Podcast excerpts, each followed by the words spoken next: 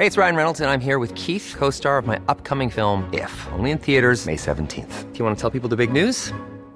All right, I'll do it. Sign up now and you'll get unlimited for $15 a month in six months of Paramount Plus Essential Plan on us. Mintmobile.com slash switch. Upfront payment of $45 equivalent to $15 per month. Unlimited over 40 gigabytes per month. Face lower speeds. Videos at 480p. Active Mint customers by 531.24 get six months of Paramount Plus Essential Plan. Auto renews after six months. Offer ends May 31st, 2024. Separate Paramount Plus registration required. Terms and conditions apply if rated PG. Heraldo Podcast. Un lugar para tus oídos. Hoy, en primera plana, ¿votarías por Ricardo Monreal para presidente de México en 2024? Estos son los seis posibles candidatos de Morena, y el senador también levanta la mano. Esto es Primera Plana de El Heraldo de México.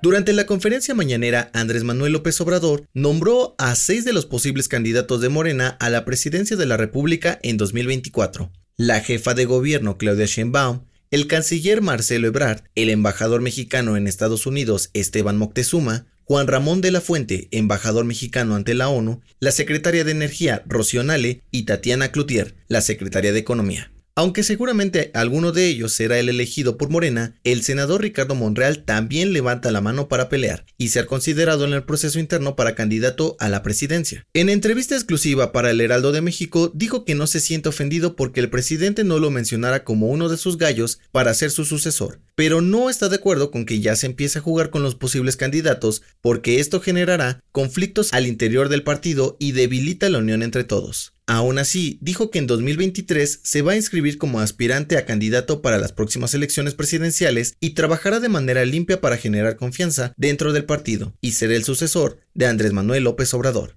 Con información de Misael Zavala. Si te gusta Primera Plana, no olvides seguir nuestro podcast en Spotify para estar al día de las noticias más importantes. El pasado 6 de junio, Morena perdió 9 de las 16 alcaldías en las elecciones de la Ciudad de México y para la 4T, esto se debe a que no han sabido comunicar sus propuestas y no se han podido acercar a más gente. Aunque para muchos los malos resultados de Morena en la Ciudad de México se deben a los errores de la jefa de gobierno Claudia Sheinbaum, la secretaria general del partido, Citlali Hernández, la defendió y dijo que ha hecho un gran trabajo y no ha fallado en su administración, solamente no han conectado con algunos sectores de la población. La funcionaria de la 4T dijo que ya están trabajando para no volver a cometer los mismos errores de comunicación, para que Morena siga teniendo el respaldo y la preferencia electoral de la gente con miras a las elecciones del 2024, donde se elegirá al nuevo presidente de México. Se renovará la jefatura de gobierno de la Ciudad de México, las cámaras de diputados y senadores.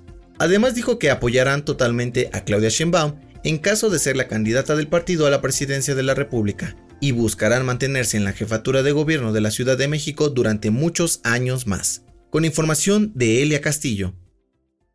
En otras noticias, luego de ser detenida el pasado 29 de junio, la youtuber Just Stop fue vinculada a proceso por el delito de pornografía infantil. La fiscalía informó que Jocelyn N. se mantendrá encarcelada en el penal de Santa Marta, Acatitla, hasta que se hagan las investigaciones, y podría pasar hasta 14 años en la cárcel si es declarada culpable.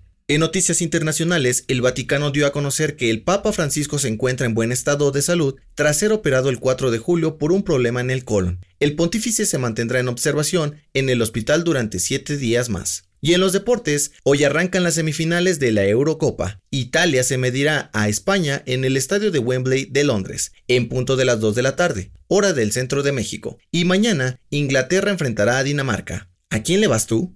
El dato que cambiará tu día. Generalmente usamos la palabra gringo para referirnos a una persona de Estados Unidos, pero ¿sabes el origen de este término? El relato popular dice que la palabra gringo viene de Green Go Home, verdes, váyanse a casa en español, que era lo que el ejército mexicano le gritaba a sus adversarios durante la intervención estadounidense en México a mediados del siglo XIX.